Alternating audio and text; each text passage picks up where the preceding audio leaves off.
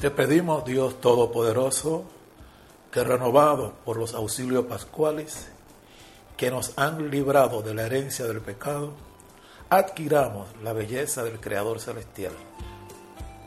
Dame a un hombre de oración que es capaz de todo. San Vicente de Paul.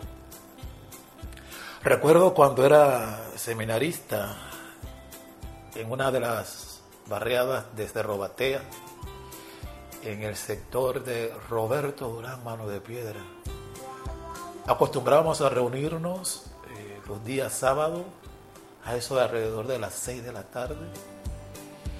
Y en una de de estos encuentros, una doñita se me acerca y me dice, eh, padre, éramos seminaristas, pero se llamaba padre ya desde entonces. ¿Cómo ha cambiado el sector. ¿Cómo ha cambiado la vereda? Y yo empecé a ver la vereda, qué cambio habían hecho. Se habían remodelado o mejorado el, el camino, que tenían algunos huequitos.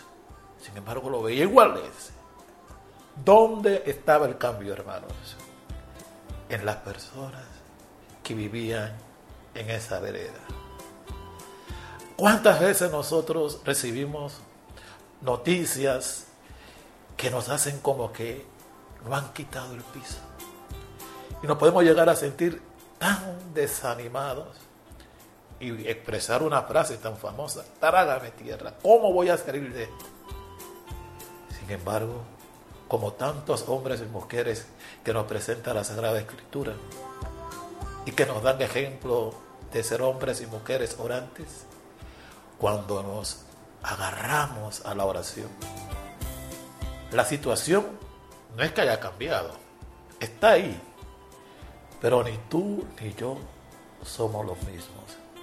Que al igual que los discípulos que experimentaron por la palabra persecuciones, injusticia, incomprensión, se aferraron a la oración, se agarraron a aquel que nunca falla y no fueron desilusionados.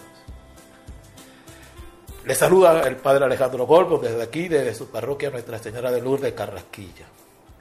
El Señor esté con ustedes. La bendición de Dios Todopoderoso, Padre, Hijo y Espíritu Santo, descienda sobre cada uno. Aleluya, aleluya.